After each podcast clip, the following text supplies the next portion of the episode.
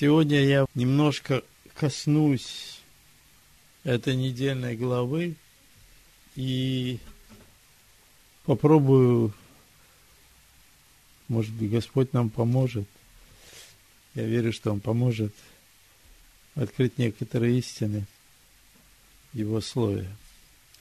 Я молюсь сейчас, Господи, Ты благослови этот, это общение, это, это Слово, которое Ты даровал мне.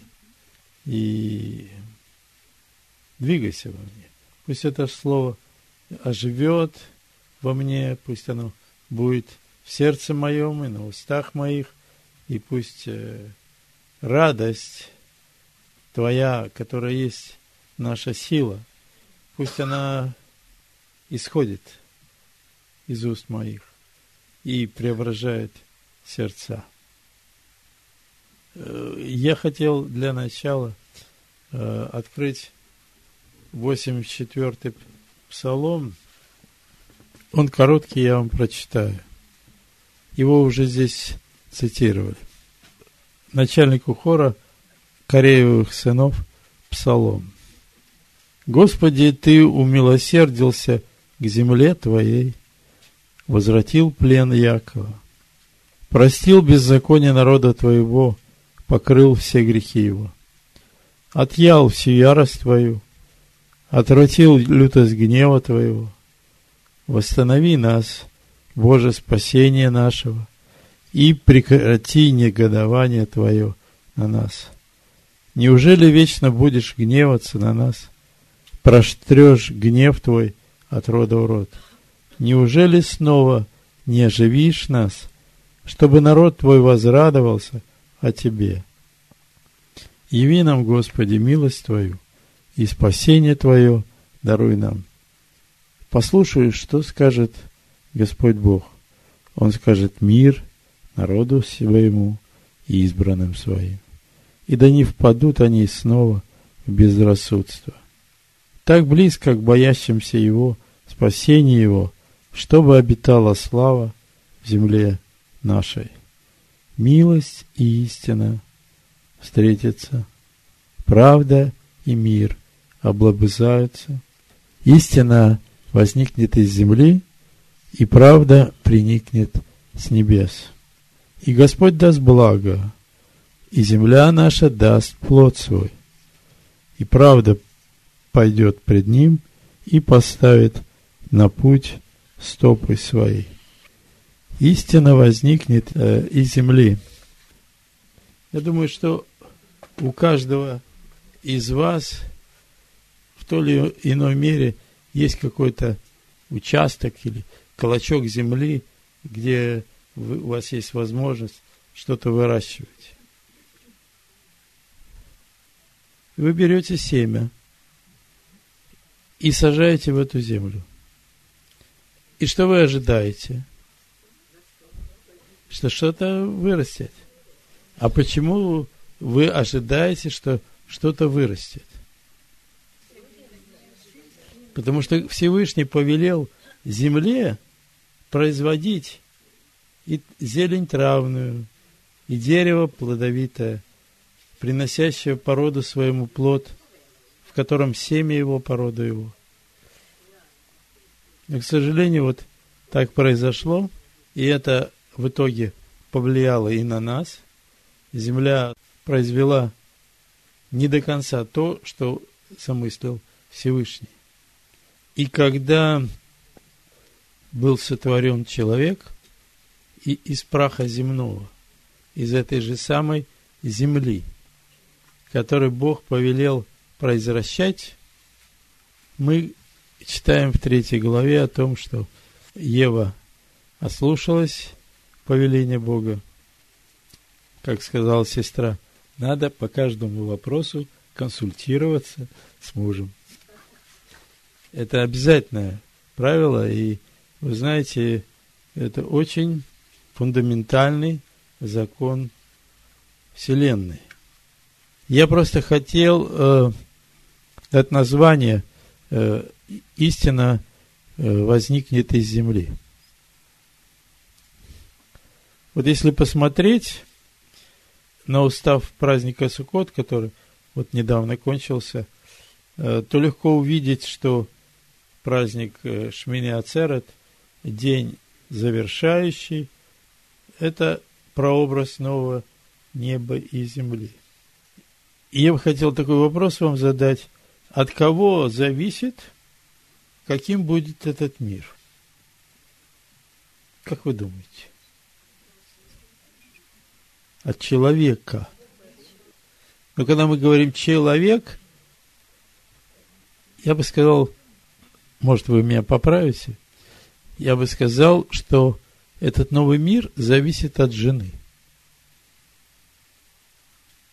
То есть э, имеется в виду та женщина, которая вступила в заветные отношения со Всевышним. Вот эта жена. И если рассмотреть человека как такового, то его душа, вне зависимости от того, мужчина это или женщина, она является женской субстанцией в человеке, а дух – это мужская субстанция. И вот э, есть Дух Всевышнего, который он вдунул в человека, когда человек рождается свыше. А есть Дух человеческий, который определяется содержанием мыслей души.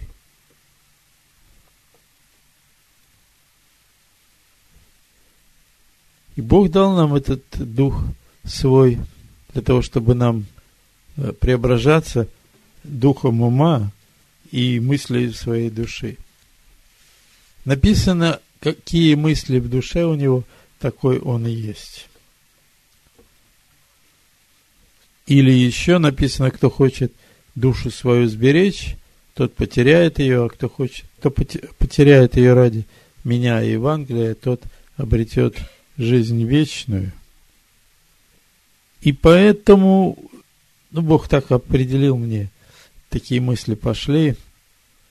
Я вижу, что тема о покровах, которая обозначена в 11 главе первого послания Коринфянам, в этом смысле является просто очень важной. Для устройства нового неба и новой земли. Вот в таком аспекте. Как вы думаете, кто более совершенное существо, э, мужчина или женщина? Почему? Амен. И потому что она была создана из мужа, не из земли. Вот если взять... Но, тем не менее, женщине определена роль помощника. И это она действительно должна выполнять, потому что это форма ее служения Богу. Быть помощником своему мужу – это для женщины форма служения Богу. У Петра написано в третьей главе, также и вы, жены, повинуйтесь своим мужьям, чтобы те из них, которые не покоряются Слову, житьем жен своих без слова приобретаемы были, когда увидят ваше чистое, богобоязненное житье. Значит, в общем-то, э, мотив был такой. На сайт пришел, пришло письмо от Владимира, и он пишет, э, я не знаю, откуда он взял, там у нас несколько форм изложения было этой идеи, довольно старые. И он пишет так. Ваше объяснение по поводу покрывала для женщины не очень убедительны, ведь если бы Шауль имел в виду покровительство мужа, то он так бы и написал. А зачем ему надо было писать так витиевато? Думаю, что он просто сказал бы, как он написал Титу, быть целомудренными, чистыми, попечительными о доме, добрыми, покорными своим мужьям, да не порицается Слово Божье. Действительно, зачем ему писать так витиевато? Сказал бы прямо, и никаких вопросов бы не возникло. Но не все так просто, потому что здесь есть иносказание. Вот э, написано в первом послании Коринфянам, в 9 главе, ибо в Моисеевом законе написано, не заграждай рта у вала молотящего. О валах ли заботится Бог? И еще про Павла написано, что Петр пишет во втором послании про Павла. Как он говорит об этом и во всех своих посланиях, в которых есть нечто неудобовразумительное, что невежды и неутвержденные к собственной своей погибели превращают как прочие писания. Итак, давайте откроем одиннадцатую главу первого послания к Коринфянам, первые шесть стихов. Я просто прочитаю их. «Будьте подражателями мне, как я Машеху. Хвалю вас, братья, что вы все мое помните и держите предание так, как я передал вам. Хочу также, чтобы вы знали, что всякому мужу глава Машех, жене глава муж, Машеху глава Бог. Всякий муж, молящийся и пророчествующий с покрытой головой, постышает голову свою. И всякая жена, молящаяся или пророчествующая с открытой головой, постыжает свою голову. Ибо это тоже, если бы она была обрита – то есть это стыдно, это позор не перед людьми, пред Богом. Дальше написано, если же жена не хочет покрываться, то пусть и стрижется. А если жене стыдно быть остриженной или обретой, пусть покрывается. Откуда видно, где мы можем найти из Писаний, что молиться жене с открытой головой, головой это стыдно. Помните история о Сате? Сата, неверная жена. Числа пятая глава. 15-18 стих. Пусть приведет муж жену к свою к священнику и принесет за нее десятую часть эфы ячменной муки, которую приносит как животную жертву, но не возливает на нее елея и не кладет ливана, потому что это приношение ревнования, приношение воспоминания, напоминающее о беззаконии. А священник пусть приведет ее, поставь ее пред лицо Господне, и возьмет священник святой воды в глиняный сосуд, и возьмет священник земли с полу скини и положит воду и поставит жену пред лицо Господне и обнажит голову жены. Это позор, когда голова жены обнажается. И даст ей в руки приношение воспоминаний, приношение ревнования. Еще одна вещь. Тут же в 11 главе первого послания – Коринфянам написано так. Павел пишет. Рассудите сами, прилично ли жене молиться Богу с непокрытой головой? Не сама ли природа учит вас, что если муж растит волосы, то это для него бесчестие. А если жена растит волосы, то это для нее честь, слава, так как волосы даны ей вместо покрывала волосы не являются покрывалом. Здесь просто такая мысль. Жена нуждается в покрове, как более слабая, более ранимая, как нуждающаяся в защите. И поэтому просто сама природа намекает на том, что жена нуждается в покрове.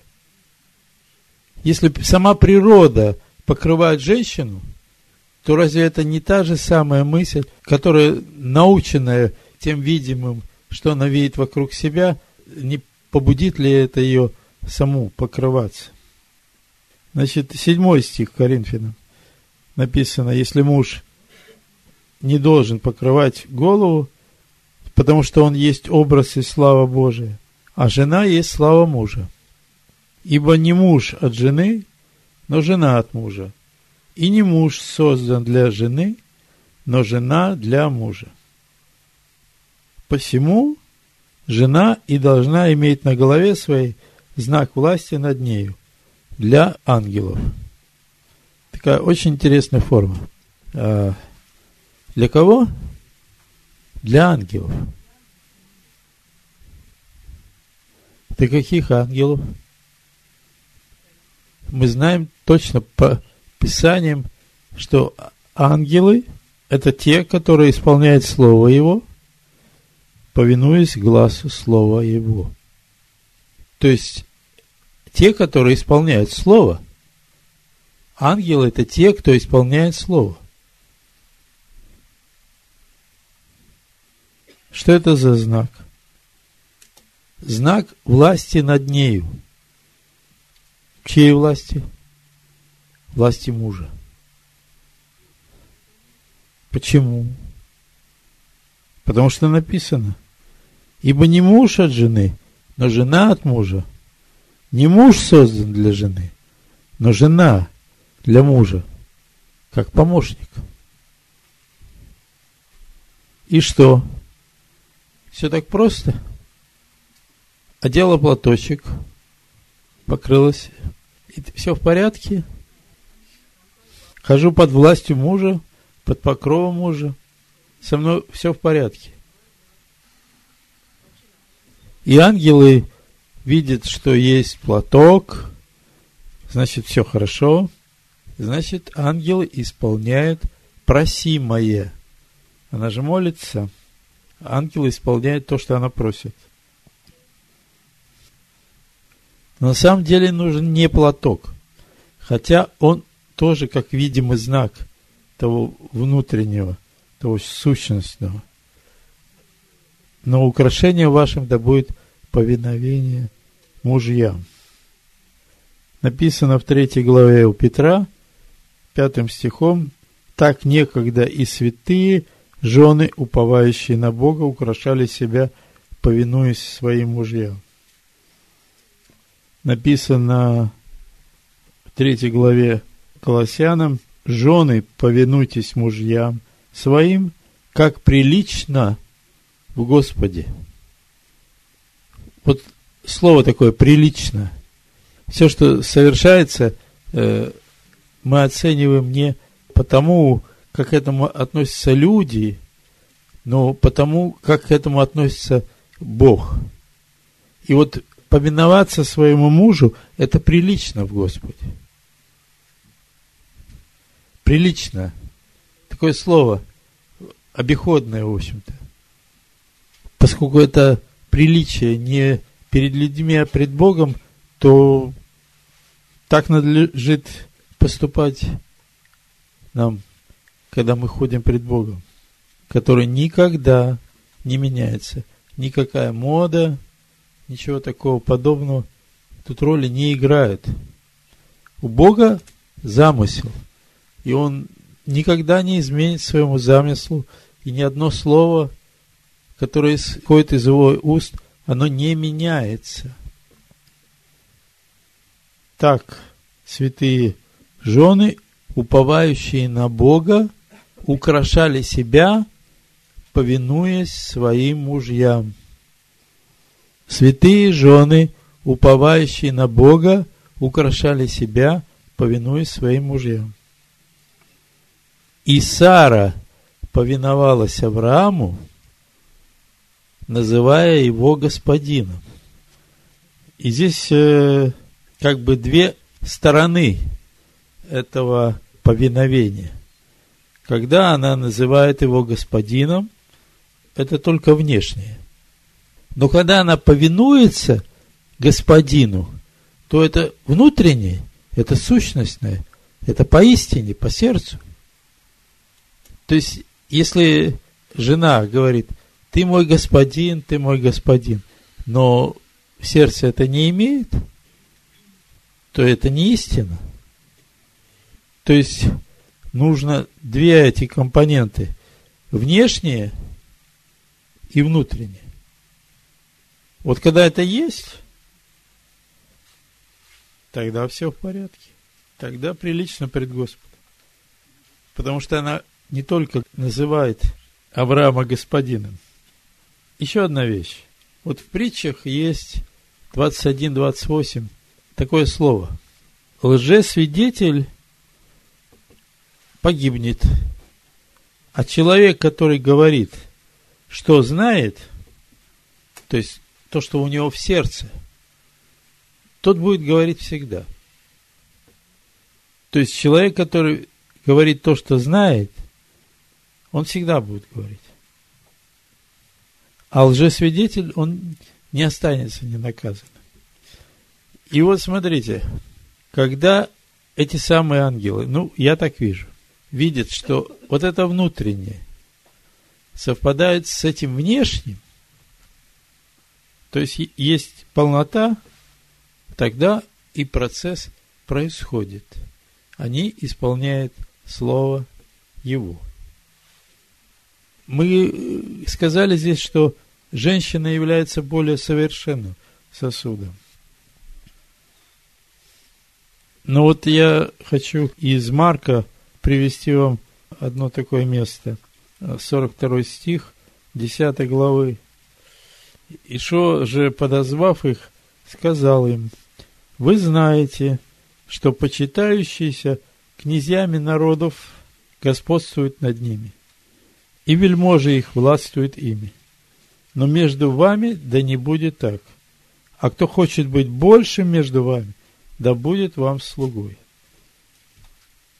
И я хочу просто позволить себе перефразировать последнюю фразу и сказать, что – тот, кто хочет быть более совершенным, да будет вам слугой. Значит так, женщина, она совершена как помощник, соответственный своему мужу. То есть ее функция не только помогать, но и направлять мужа, когда он отклоняется от, от э, верного пути. Это я написал несколько пунктов, какие-то характеристики.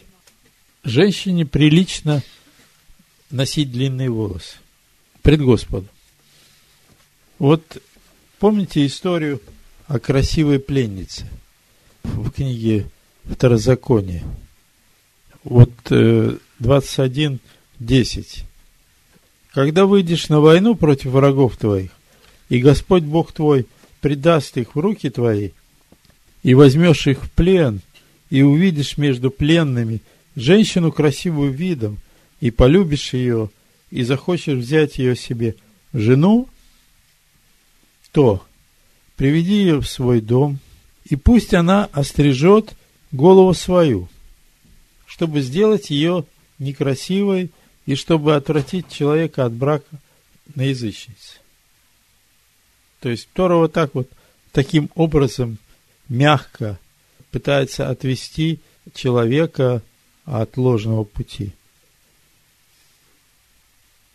Еще, женщина нуждается в покровительстве. Она может много сделать, хотя она существо слабое. Она может помочь своему мужу обрести Божию природу. И через это сама обрести в себе божественную сущность. И последнее, что я тут написал, что от жены зависит, каким будет новый мир. Вот смотрите, если для мужчины, для мужа э, важно, первостепенно важно познание Слова Божьего, познание Машеха, то для женщины, которую Бог сотворил как помощника соответственным мужчинам, основным делом жизни является помочь мужчине, мужу совершиться в Машиха через его познание. Через что и она сама преображается в тот же образ, который есть Машех. То есть пути может быть разные, но цель одна.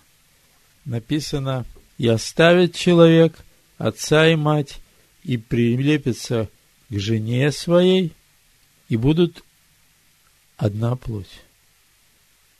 Вот эта одна плоть – это Машех. Это тот образ, который и жене, и мужу надлежит преображаться. И тут жене не надо, как бы у нее очень четкая установка.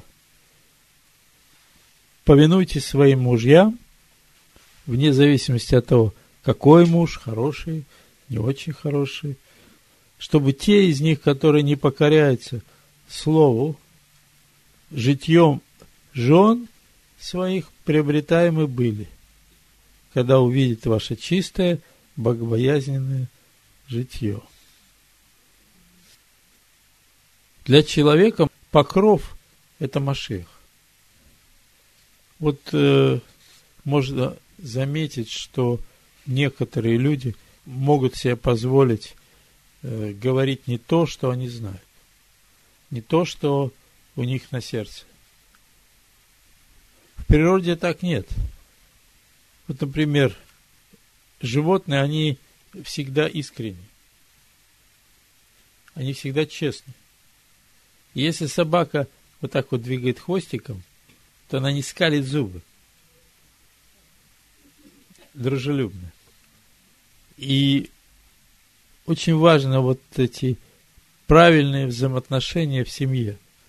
И откуда я знаю, что вот эти неправильные взаимоотношения между мужем и женой, они вызывают нарушение э, связи со Всевышним, как в молитве, так в пророческом даре.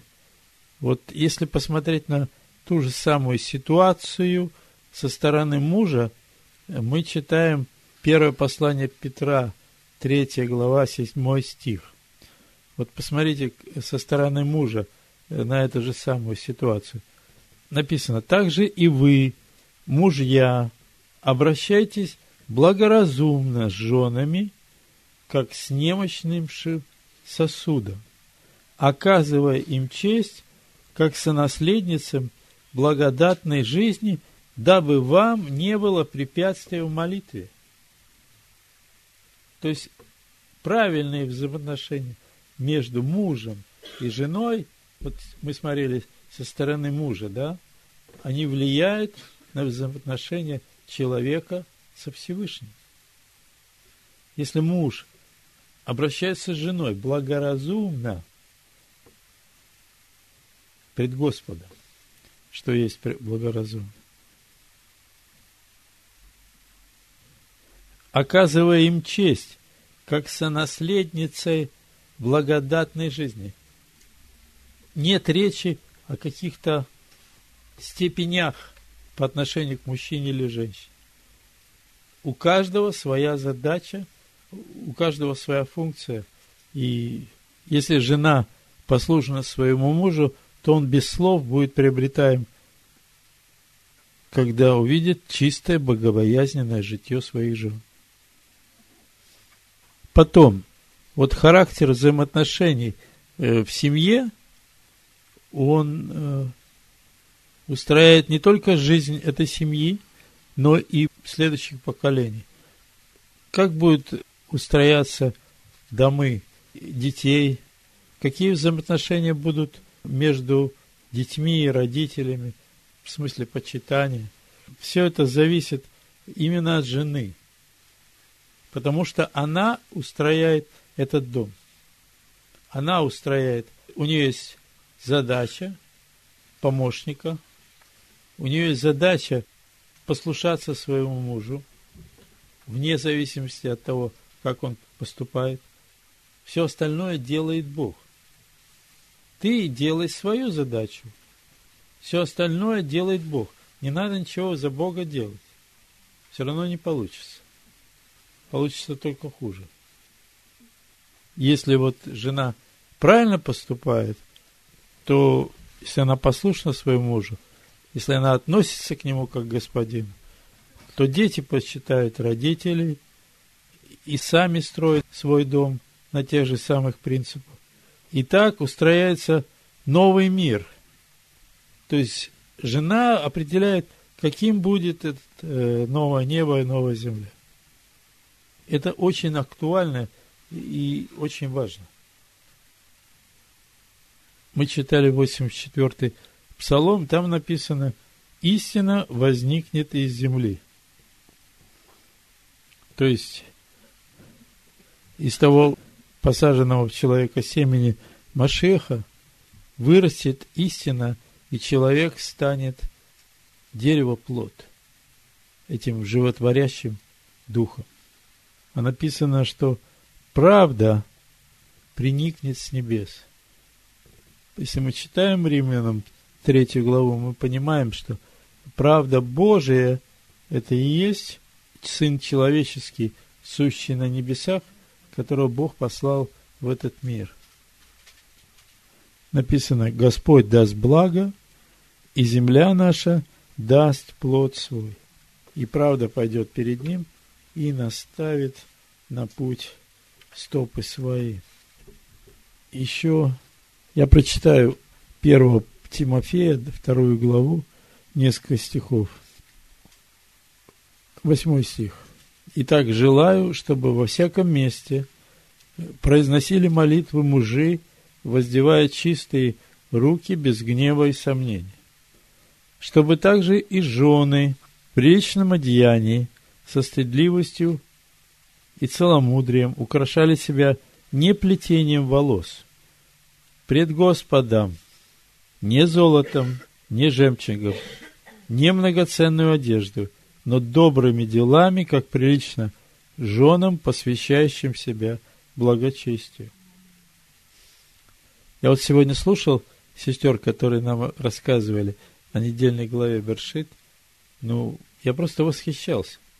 Это такое украшение для них, что никакой жемчуг, никакое золото тут просто не сравнится.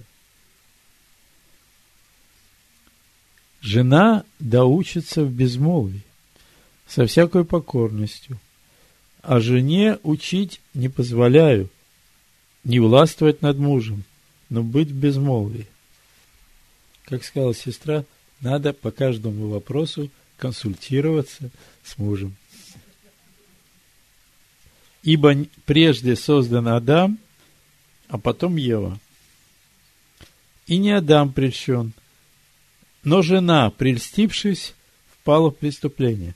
И дальше написана очень хорошая формула. Впрочем, спасется через чадородие. На самом деле там написано, спасется через сынов, которых родит не только физически, но тех детей, в которых она вот своим поведением вырастет Сын Божий, сущий на небесах.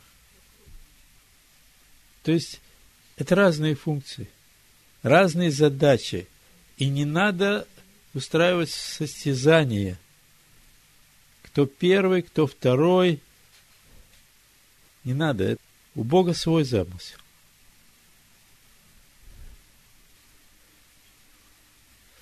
Я вот вижу, как учатся сестры, очень благословен. Мне очень нравится, как они рассказывали нам недельную главу. Это вот тот материал, который они огромный, очень большой материал, но это, это ихнее. Это то, что прошло через их сердце. А тот, кто говорит то, что знает, будет говорить всегда. Амен. Спасибо, Наум. А теперь можно подискутировать? Давай. Вот э, я слушал все, что ты говорил, и у меня несколько вопросов возникло. Вот э, в числах написано, там, где о неверной жене, что ее поставят жертвой соты неверной жены, снимут покров с головы, волосы там э, распустят. И из этого можно понять, что значит, стоять пред Господом э, с распущенными волосами – это неприлично пред Господом. И Павел в Коринфянах тоже пишет о вот этих покровах. У меня вопрос. А как в отношении незамужних? Им прилично перед Господом без покрова? Э, значит, э, я там сказал, по-моему, что жена это та, которая заключила завет с мужем, стала женой, и еще жена – это женщина, которая заключила завет со Всевышним. И покров для нее Машех. А как тогда вот эти распущенные волосы?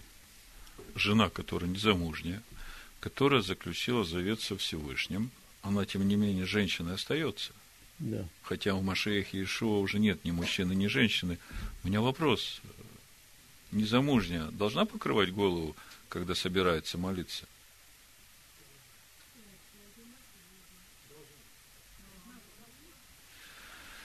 Ладно. Еще один вопрос. Еще один вопрос. Отвечать не обязательно, просто надо размышлять. Вот все, что Наум говорил, это очень глубокие, это духовные процессы, это принципы мироздания. Когда мы читаем, что муж прилепится к жене своей и будут одна плоть, то там в Торе написано не к, как соединение двух, а вы внутри. Да и что? Б и что? Да, внутри. Внутри. Муж прилепится. То есть речь идет о этих процессах, когда Машиах, дух Машиаха, Бог посылает в сердце человека. То есть о рождении свыше речь идет. Речь вообще идет о вот этом процессе э, сотворения человека по подобию Бога. Если муж не прилепится в жене, внутри нее, да. тогда э, жена не станет с мужем одно. Да. Понимаете? И вот в этом э, контексте вот это покрывало, мы понимаем, что видимое – это всегда отображение каких-то духовных процессов. Да. Вот у меня вопрос. Э, а что должно быть первым? Платочек на голове или сначала молчаливый и кроткий дух, а потом уже платочек на голове?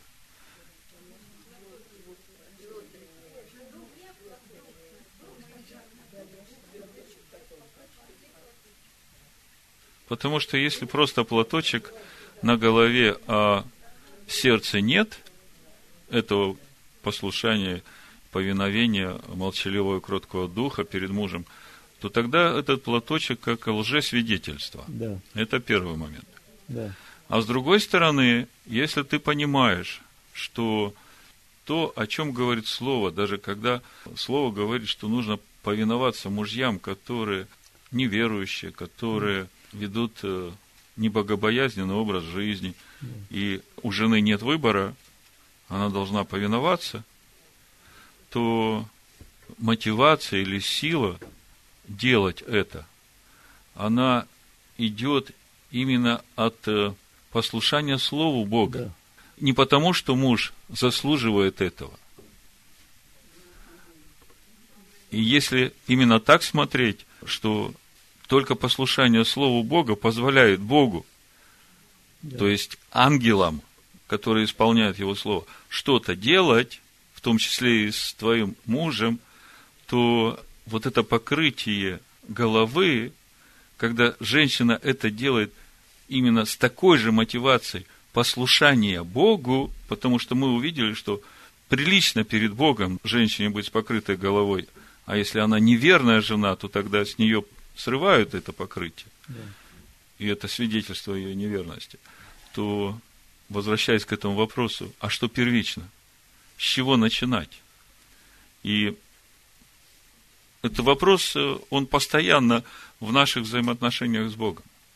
Есть вещи, которые Бог нам открывает, мы получаем откровение, и это уже наше, да, и мы по-другому уже не можем, потому что истина. А есть вещи, которые нам еще не открыты. Но мы в слове видим, что это надо делать. И вопрос в том, будешь ты это делать или нет.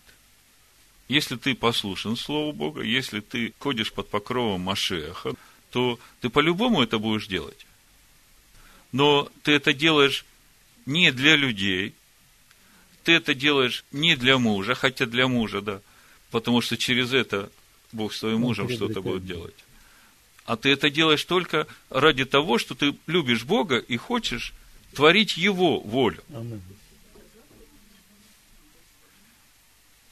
Вы помните, есть такой комментарий у мудрецов об отношении к заповедям Хуким. Есть заповеди, которые умом объяснить нельзя. Бог просто сказал так делать, и человек делает. Ну, в частности, его праздники, Маадим, которые он назначил.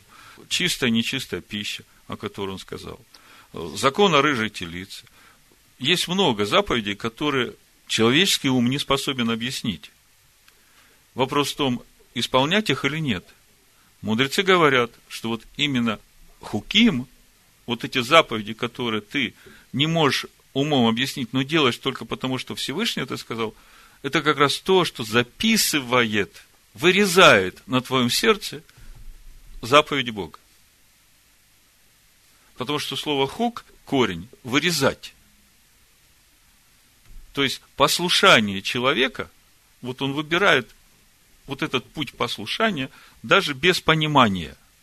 Конечно, когда есть понимание, тогда легко быть в послушании.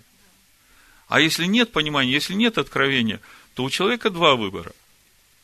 Или он будет делать так, как он понимает, как он думает, или же он будет делать так, как Слово говорит, хотя он не понимает, но он это делает. Вот я когда прочитал в Писаниях о том, что нужно отделять чистое от нечистого, чистую еду от нечистой еды. И в Писании точно написано, что и как делать. У меня не было откровения, зачем это надо.